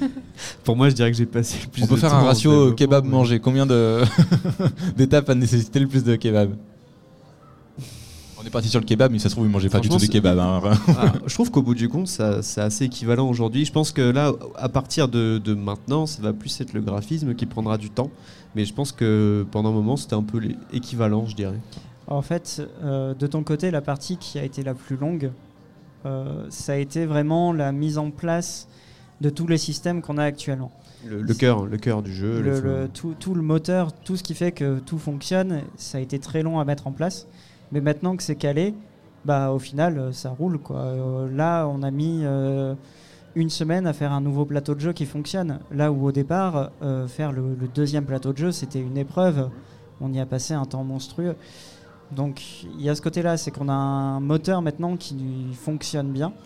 Et forcément, vu qu'il faut le temps que les, artistes préparent les éléments, bah, c'est ce côté-là maintenant, on ne peut pas réduire ce temps-là. Donc, sachant qu'on demande aux gens de travailler sur leur temps libre, toujours ça. Donc, euh, on n'a pas quelqu'un qui est 8 heures par jour devant en train de dessiner. euh, H20, enfin voilà. Oui, c'est ça. Puis quand on compare à, d'autres jeux, en fait, pour, nous, euh, dès qu'on a pu faire notre cœur de, programme, on va dire, qui fonctionne pour un niveau, après on n'a plus qu'à le dupliquer en fait pour chaque niveau. Donc c'est à partir de là, ça va assez vite. Mais si on prend d'autres jeux, des jeux plus, je sais pas comment dire, où tu as moins tu sais, cet aspect de duplicité, ça, ça prend vraiment du temps à faire pour faire Il par faut tout refaire à zéro à chaque fois, à chaque. Exactement, chaque cinématique est unique, etc. Ça prend un temps monstre, on se rend pas toujours compte, mais il y a beaucoup de choses à faire. Bah, tu, en jeu comme ça, euh, je te citerai le deuxième Evoland. Le Evoland 2, le, tout son principe, c'est qu'il passe par euh, tout un tas de styles de jeux différents. Donc ça veut dire qu'ils ont remis en place euh, des nouvelles manières de jouer quasiment toutes les heures. On change de gameplay. Et du coup, euh, ça veut dire bah, refondre, changer, euh, remettre en place de nouveaux, euh, nouveaux éléments. Et c'est vrai que rien que ça, ça demande un boulot monstre. C'est pour ça que beaucoup de jeux gardent leur même leur constance, en gardant qu'un seul gameplay. Ou parfois, il y a des mini-jeux où on change la manière de jouer, mais ce sont des mini-jeux. C'est une petite étape, c'est pas quelque chose qui change vraiment au niveau de l'histoire principale. Là, le, jeu est en accès anticipé. Du coup, vous êtes en train d'avoir les premiers retours du jeu. Euh, comment, bah, quels sont-ils? Est-ce qu'ils sont positifs? Euh, Est-ce que vous vous êtes dit ah ça on n'avait pas pensé et, les gens le soulignent? Euh, Quels sont les retours que vous avez actuellement? Globalement, les retours sont plutôt positifs. Ça fait chaud au cœur. Le gros reproche qu'on a, c'est au niveau de l'accessibilité. On a des gens qui comprennent pas trop comment le jeu fonctionne. Donc on- là, justement, sur notre prochaine mise à jour, on essaye de mettre des choses pour euh, faire que les gens comprennent un peu plus. On, est en train de mettre en place un tutoriel avec des objectifs pour que les gens arrivent un peu mieux à prendre en place en main le jeu. Après, euh, ça c'est quelque chose, malheureusement, euh, c'est vraiment qui tout double. C'est les gens habitués à jouer à ce genre de jeu comprennent et captent assez vite. Les gens qui n'ont pas du tout l'habitude, pour le coup, c'est Puis c'est aussi propre au support qu'on utilise parce que par exemple si on fait une version physique, bah, il y aura un petit carnet de règles avec, ce qui est un peu différent sur une version PC où tu es obligé d'avoir des écrans, enfin faut gérer les affichages quoi. C'est vraiment différent d'une version physique où on a l'habitude de lire des règles de jeu quoi. C'est différent. Et le jeu de 6 à 90 ans comme tous les jeux de, de plateau ou, ou pas? Bah, c'était euh, c'était notre objectif pour le coup. Euh, pour avoir fait essayer le prototype du jeu à ma grand-mère, elle a réussi à y jouer. Alors à ceux qui comprennent pas, euh, hein, Ah non, quand même, euh, parce que justement, mon père a essayé le jeu il y a pas très longtemps et pour lui, c'est toujours pas clair. Donc c'est vraiment en fonction de tes affinités de la personne avec le côté jeu de société, tout ça. Et alors, ça, malheureusement, euh, on essaye, on essaye de faire en sorte que tout le monde puisse y jouer. C'est notre objectif. En convention euh, à Cherbourg, c'était très rigolo parce que souvent c'est les enfants qui captaient avant les parents. Et du coup, c'était les enfants qui expliquaient euh, Mais non, papa, faut que tu fasses ça. Ah bah oui. Et on a eu le cas d'une petite fille qui avait fait exprès de piéger son père pour le faire perdre. Et ça, c'était très très fort. On a bien rigolé. Ce qui est rigolo, c'est au moment où on dit ça, il y a deux personnes qui sont en train d'essayer du coup votre jeu. Un, un- un papa et, et- et son enfant. Euh, alors, on peut pas avoir le retour de qui se débrouille le mieux, mais ce serait inté- assez intéressant. Et pour le coup, l'anecdote est assez rigolote puisque t'en parles, t'en parles au, au- au même moment. Euh, un petit mot sur l'hébergement et, la sauvegarde. Euh, là, on rentre dans le technico après l'URSSAF, après l'ONICEP. Que- On rentre dans le côté, le côté vraiment technique. Le jeu physiquement, il est où?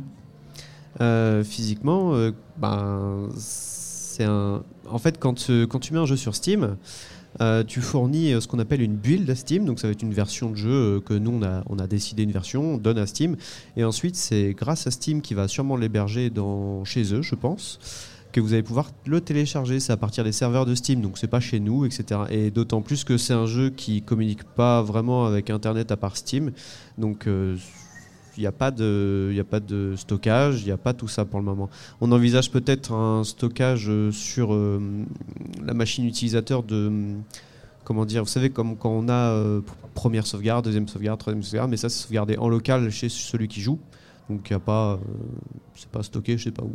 Après, il peut y avoir aussi quelque chose qu'on peut envisager, c'est les, les Steam, le Steam Cloud qui est proposé par Steam, donc on pourrait très bien s'en servir pour stocker ses sauvegardes et les retrouver euh, si on change de PC, etc. On pourrait le faire. Il y a un fichier sur un PC où il y a tout le jeu dedans, du coup. non, ah, tu- tu- si tu veux parler du code source, euh, du coup, euh, c'est. Comment ça, ça se présente physiquement? C'est ça qui est intéressant. On veut savoir. La France veut savoir. C'est plus technique. hein. Après, c'est vraiment. Enfin, en gros, il y, ouais. y a des logiciels qui s'appellent des gestionnaires de version qui sont faits pour euh, héberger. bon, c'est pas forcément un jeu, ça peut, être, ça peut héberger n'importe quoi, un site web, peu importe. Le tout, c'est que ça gère des versions. Donc en fait, on va euh, lui envoyer des changements. Par exemple, on a modifié cette fonctionnalité et lui va nous dire bah, très bien, ce sera cette version-là. Et ça va nous permettre de dire je veux plus la fonctionnalité, je retourne sur la version là, etc. Et tout ça, bah, il y a des logiciels qui hébergent chez eux ces informations-là. Donc notre code source. Euh, là, pour le cas du jeu, du coup, on utilise Plastic euh, SCM, je crois que c'est le nom, euh, qui, est, euh, qui a été favorisé par Unity. Avant, je crois qu'ils utilisaient autre chose et depuis, ils ont favorisé ce logiciel pour gérer les, codes sources des jeux. Mais par contre, c'est limité. Je crois qu'on a le droit, euh, je sais plus, je crois que c'est 5 gigas. On a le droit de déposer 5 gigas de jeu, donc c'est pas énorme gratuitement. Et après, il y a des versions payantes, il y a un nombre de collaborateurs limité. Je crois qu'on a 5 ou 3 collaborateurs, je sais plus. Trois collaborateurs. Voilà, si tu veux dire euh, des détails. Euh, non, pour le coup, j'ai pas grand chose à ajouter. euh. donc oui, on a choisi. Au départ, on utilisait un autre gestionnaire de version qui s'appelle euh, GitHub, qui est un gestionnaire de version connu, euh, très utilisé. Euh, mais en fait, la compatibilité avec Unity, c'était pas ça. On galérait au niveau des, des, changements de version. Et c'était vraiment l'enfer. Donc on est passé sur la solution proposée par Unity. Et ça nous permet en fait de très facilement partager euh, nos modifications et notre projet entre nous, tant qu'on est, limité à trois utilisateurs. Et ça va mieux depuis. non, franchement, avant, c'était l'enfer. hein. Quand on travaillait avec plusieurs personnes, il y avait beaucoup de conflits à gérer en fait euh, entre ce que les gens avaient chez eux et ce qu'il y avait sur le serveur. Du coup, quand tu récupères les modifications, ça crée des conflits que tu dois résoudre manuellement. Tu en avais plein, plein, plein. Avec euh, ce logiciel-là, c'est bien plus simple à gérer. Ça facilite le, le workflow pour prendre Exactement. des petits mots de start-upper. Tu l'as très bien dit. Et euh, est-ce que vous allez avoir une exclue pour nous? Avez-vous des futurs euh, projets euh, dans le studio, des idées qui traînent euh, dans un coin? Alors, euh, on a des, des pistes, des choses qu'on envisage. Euh, L'une des pistes qu'on a, ce serait de faire un jeu, donc euh, un style euh, Metroidvania, donc euh, jeu d'exploration action en deux dimensions, Euh, sur euh, avec un côté spatial et Lovecraftien. Ça, c'est une des pistes qu'on a. Et puis toi, de ton côté, tu avais une autre piste aussi? Oui, alors euh, c'est un jeu un peu plus euh, fun, enfin non pas fun, mais Bah, faut que ça soit fun. Hein, décalé. non, je dirais décalé plutôt. Pas fun. Je pense qu'il va être très fun ce jeu. Euh, c'est un platformer mobile, mais après euh, le problème c'est un peu la technique cette fois, parce que les platformers mobiles compétitifs, euh, du coup ça demande des infrastructures derrière, des serveurs, etc. Et ça coûte, ça coûte assez cher. Donc c'était un platformer où on pouvait incarner un chat. C'était le Get Your Matou. De- Il y a déjà un nom hein. Il y a déjà un nom. Et on pouvait incarner. Un... bah, après, c'est un nom, c'est pas sûr, mais bon. Euh, on pouvait incarner un chat et euh, l'idée c'est de gagner des, des jeux de plateforme compétitifs euh, avec d'autres gens et tu peux gagner des skins, etc. d'autres choses. Enfin voilà, c'était juste une petite idée. Peut-être que ce sera développé. faut avoir des idées comme ça, ça peut, ça peut toujours mener. Une question peut-être un, un peu piège et, et la langue de bois serait autorisée. Et là, c'est- pour le coup, c'est plutôt dans la vie personnelle que, que j'entends le truc. C'est dans 5 ans, comment vous voyez le studio C'est une question de vision millionnaire. Euh, dans 5 ans, le studio. Perso, après là c'est vraiment personnel parce qu'on en a Oui, pas c'est pour ça, c'est vraiment personnel. C'est Euh, pour moi, le studio, ce sera, il y aura une petite entité, peut-être avec des locaux et euh, quelques personnes à temps plein, peut-être euh, comme là, 5-6, euh, histoire de continuer à produire des jeux, mais de pouvoir le faire euh, plus sereinement.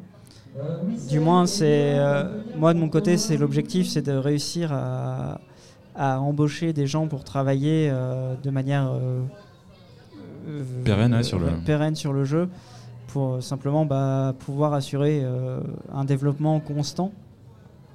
Développement et graphisme, hein, bien sûr.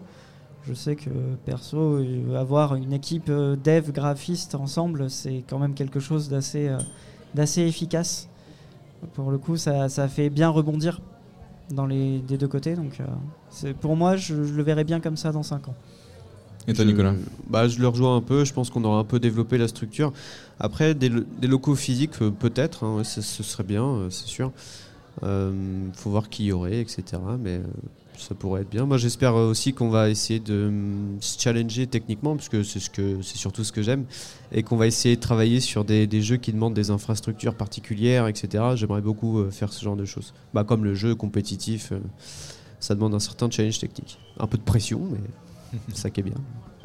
Est-ce que vous envisagez euh, économiquement aussi pour votre structure d'éventuellement euh, faire un peu de sous-traitance pour d'autres studios sur des modules particuliers, sur des aspects particuliers? Est-ce que c'est quelque chose que vous avez en tête ou pour l'instant vous préférez être totalement maître de vos créations? Euh, pour Maître de vos créations, plutôt à 100% sur vos projets plus que...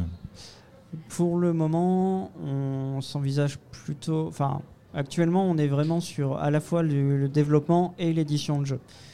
Euh, je pense qu'on se garde à l'idée aussi, si besoin, d'aider des gens euh, à. Enfin, nous, on a notre structure pour euh, justement mettre les jeux sur les plateformes, etc. Donc pourquoi pas aider d'autres développeurs en leur prêtant le, le nom d'édition du Matou Studio, en leur laissant leur liberté et en leur laissant produire leurs jeux. Après, c'est des choses euh, qu'on n'a pas abordées entre nous spécialement pour le moment. On est concentré sur, euh, sur notre premier jeu.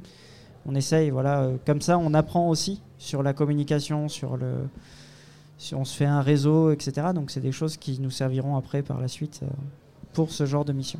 Et je pense que dans, dans le sens inverse, c'est-à-dire que si on avait besoin de compétences, extérieures, on, sais pas si on ferait appel à des sociétés, mais plus peut-être à des intervenants, euh, un freelanceur, etc., qui peut faire un dessin particulier ou un son particulier. Je pense que ce serait peut-être ça un besoin. Euh, mais ça dépend comment on évolue, parce que peut-être que plus tard, on trouvera des gens qui travailleront avec nous et qui auront ces talents. Et euh, question qui suit un peu, est-ce que vous avez des conseils pour quelqu'un qui commence et qui se dit j'ai envie de faire mon jeu vidéo avec des copains et comment on fait? Eh ben, faut se préparer, faut s'accrocher euh, un peu. Faut être sûr d'être avec les bonnes personnes aussi. Faut bien s'assurer que tout le monde est sur la même longueur d'onde. Euh, surtout ça, parce que euh, c'est des projets qui sont de longue haleine.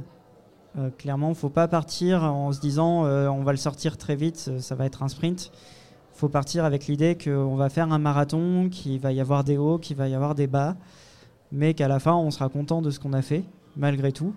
Le tout, c'est d'arriver jusqu'au bout, de, le sortir.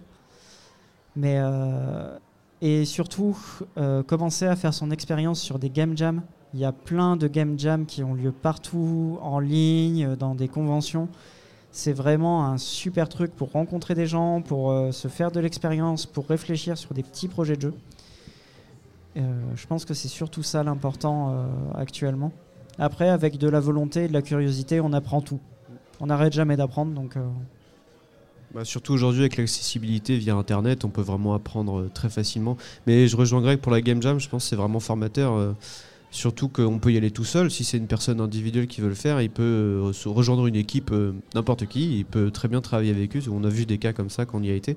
Et aussi, ça permet de s'entraîner à la pression, parce que mine de rien, ça crée une certaine pression quand tu dois jouer, quand tu dois créer un jeu en 30 heures. Déjà, il faut dormir, se reposer, il faut accepter de faire des pauses. Et c'est vrai, hein. on nous l'a dit, parce qu'il y, en a, y en a vraiment qui n'ont pas dormi, etc. Ça, crée une certaine pression. Mais euh, vers la fin, surtout quand c'est le rush, ça peut vite euh, monter en pression. Il faut faire attention à ça. Quoi. Mais c'est très formateur. Hein. Et euh, est-ce que c'est facile d'allier développement de jeux vidéo et son travail professionnel, sa vie personnelle? Est-ce que vous faites deux choses en même temps euh, Ça dépend euh, le travail qu'on fait. Moi, c'est plutôt c'est des horaires de bureau, donc 9h-17h, on va dire. Après, il faut être motivé pour continuer le soir à refaire la même chose dans mon cas, parce que je développe du coup la journée plus le soir. Donc ça peut être fatigant des fois, il y a des périodes où j'ai eu besoin de faire des pauses. Mais ça dépend le métier qu'on fait et le temps qu'on a. Euh, faut, pour moi, pour euh, tenir ce rythme-là, il faut quand même être assez stable sur le reste.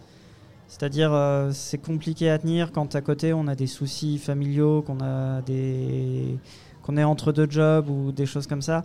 C'est vraiment un rythme qui se tient si on a équilibré tout le reste. Si on a équilibré le, le perso, le pro, voilà, faut quand même garder du temps pour soi. Faut pas, euh, faut pas voir ça comme un sprint où on va passer 8 heures par jour à faire que ça, 8 heures par soir, c'est pas l'idée, c'est d'essayer de donner euh, régulièrement, c'est surtout ça.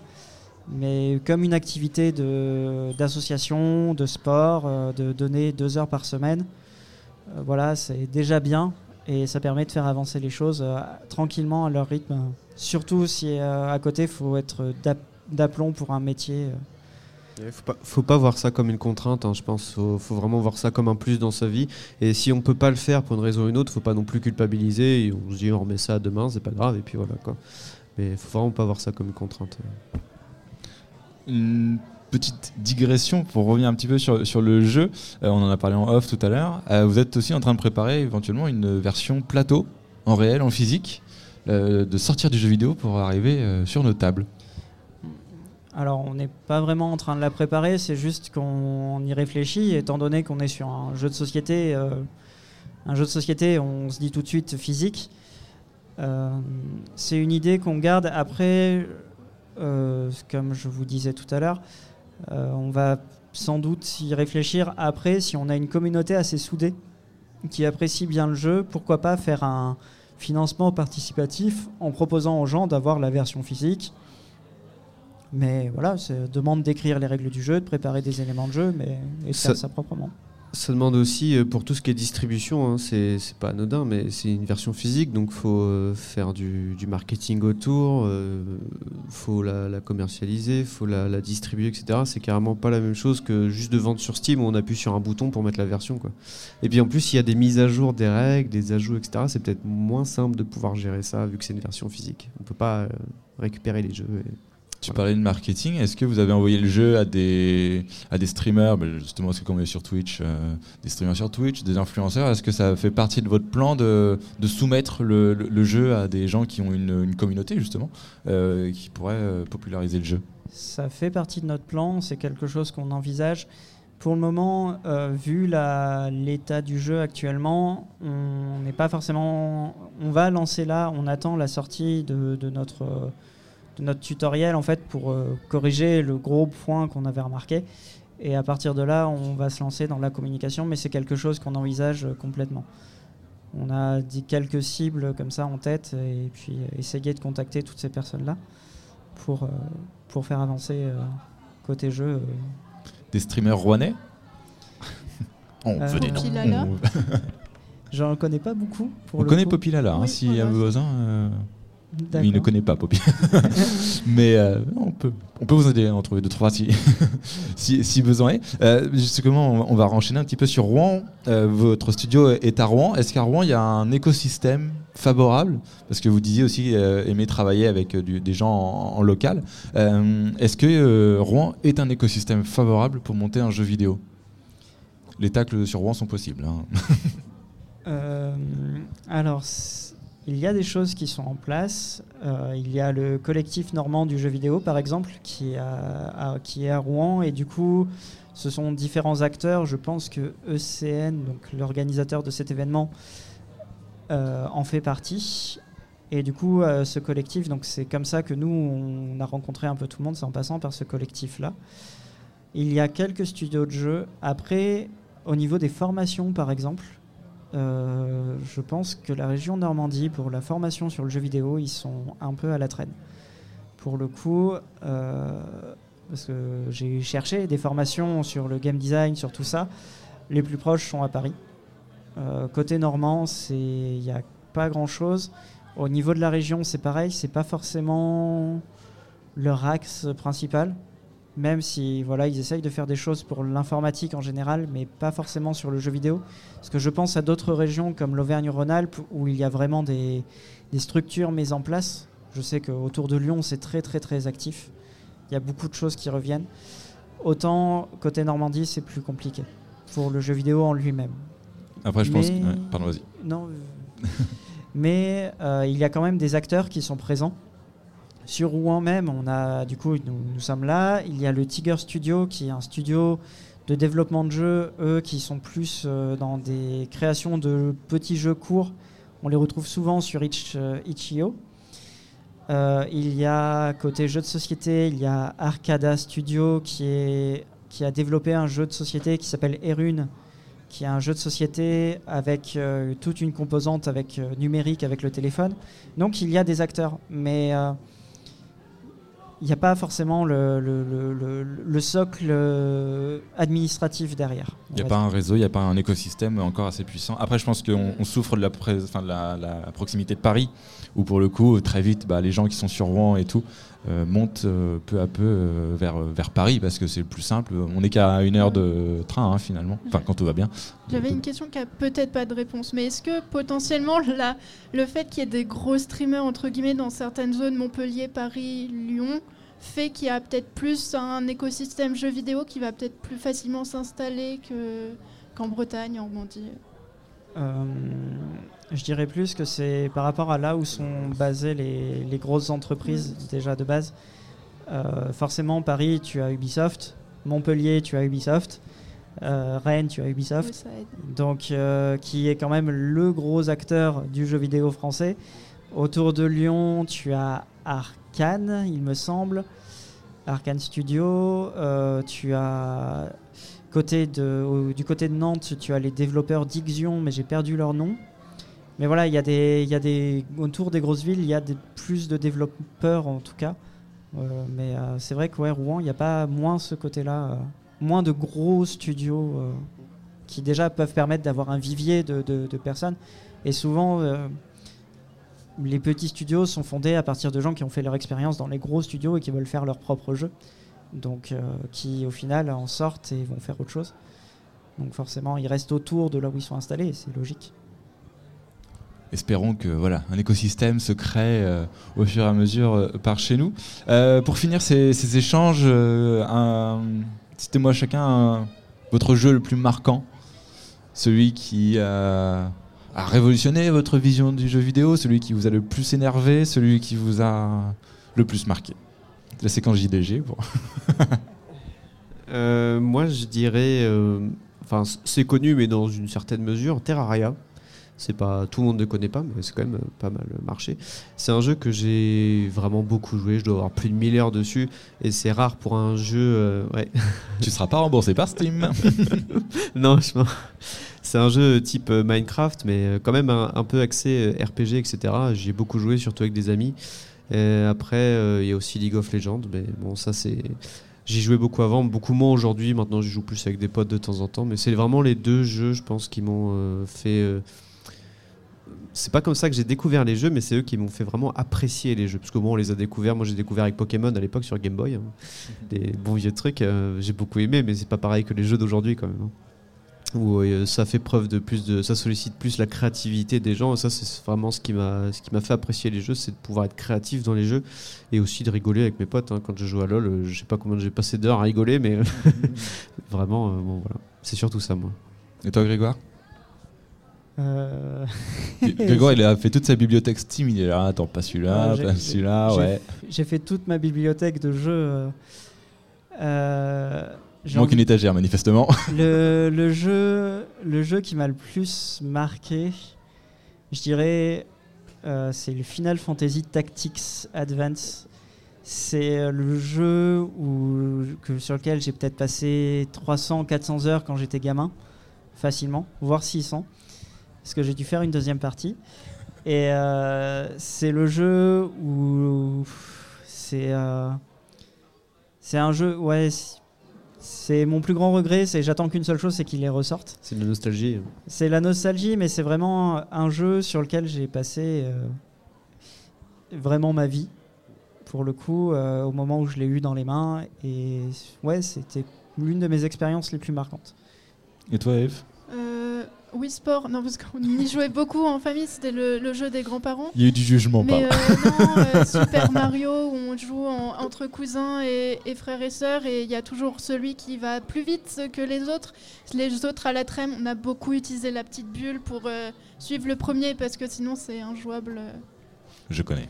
c'est les jeux familiaux c'est vrai que ça marque quand même pas mal hein, je trouve moi j'ai j'ai beaucoup joué aussi aux jeux de Wii même si c'est moins euh, comment dire euh, ça fait moins rêver on va dire que les jeux les plus connus euh, ça reste euh, vraiment cool de jouer avec tes, à ton père avec ton père à la boxe euh, je veux dire par exemple hein.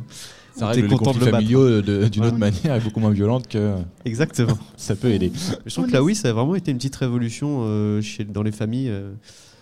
C'est vraiment une bonne console. je pense. Ça, je trouve, euh, comment dire, au niveau de, de, de la catégorie d'âge que ça a touché, parce que le nombre de maintenant de Wii qui sont dans des maisons de retraite ou, ou des choses comme ça. Et je sais que, enfin, d'expérience personnelle, la Wii, c'est ce qui a permis, bah, par exemple, euh, sur des soirées, de se retrouver bah, à jouer avec les grands-parents, à jouer avec les petites cousines, et tout le monde en même temps. Euh, Et je pense que c'était une des consoles les plus rassembleuses qui a pu être euh, sortie. Et puis c'est un peu, euh, je pense, l'une des seules ou des rares consoles qui ont dépassé un peu le, le stade du jeu vidéo où ça interagit avec le physique, où tu agis vraiment en faisant des trucs, tu peux jouer au tennis et tout. Et ils ont développé ça avec euh, d'autres euh, d'autres outils après, mais c'est la première, je pense. Où après il y a eu la Kinect quand même, mais c'était un peu moins. euh, C'était ça moins marchait bien. un peu moins, je crois. hein. Alors je vais te contredire là-dessus. Les premiers à avoir fait ça, enfin les premiers. Avant ça, il y avait sur PlayStation le truc qui s'appelait le iToy. Ouais. Tu jouais, Oui, le vieux truc qui ta ressemblait caméra. à. Ouais. Ouais. euh, tu mettais ta caméra et euh, tu, tu jouais directement avec l'écran. J'avais vu un truc qui a bien marché, pardon. La, la Ça a caméra ressemblait à, pour ceux qui ont la référence Star Wars, quand R2D2 euh, met son petit, euh, sorte de petit périscope, bah, c'est totalement ça, ça ressemble à ça. Vous pouvez en retrouver dans les foires à tout, mais Et- Exactement. Euh, et du coup, la PS2, pareil, il y avait des micros pour jouer à SingStar, mais c'était des, a- des accessoires en plus. La force de la Wii, c'est qu'en juste en ayant la Wii, on pouvait s'amuser euh, juste avec la détection de mouvement. Et c'est vrai que pour le coup, ça a été énorme pour le, le rassemblement. euh. Pour le coup, là, on a compris ce que c'était qu'une console de salon. Là, c'est vraiment un objet que tu peux mettre dans ton salon, tu as tes invités, tu peux jouer avec eux. Contrairement à une PlayStation euh, 5 où tu peux jouer tout seul chez toi, mais avec tes invités, c'est compliqué. Ce qui est un peu en train de faire aussi euh, la Switch, du coup, euh, plus petit, tu t'emmènes partout, tu peux jouer dans la voiture. euh. ouais, mais je pense qu'il y, a encore- il y a moins ce côté intergénérationnel Oui, c'est qu'avait vrai. la, la Wii, où la Wii, tu savais que C'est- C'est une bah. Au, au niveau du gameplay et tout, sur les bah, Wii Sport et tout, tu pouvais l'amener en réunion de famille, tu savais que à- au moment où on parle, il y a un tournoi de, de Wii Bowling qui est en train de se faire. Il y a des euh, jeunes, des vieux, Voilà, il y a, oui, des milieux. il y a des milieux, il y a des.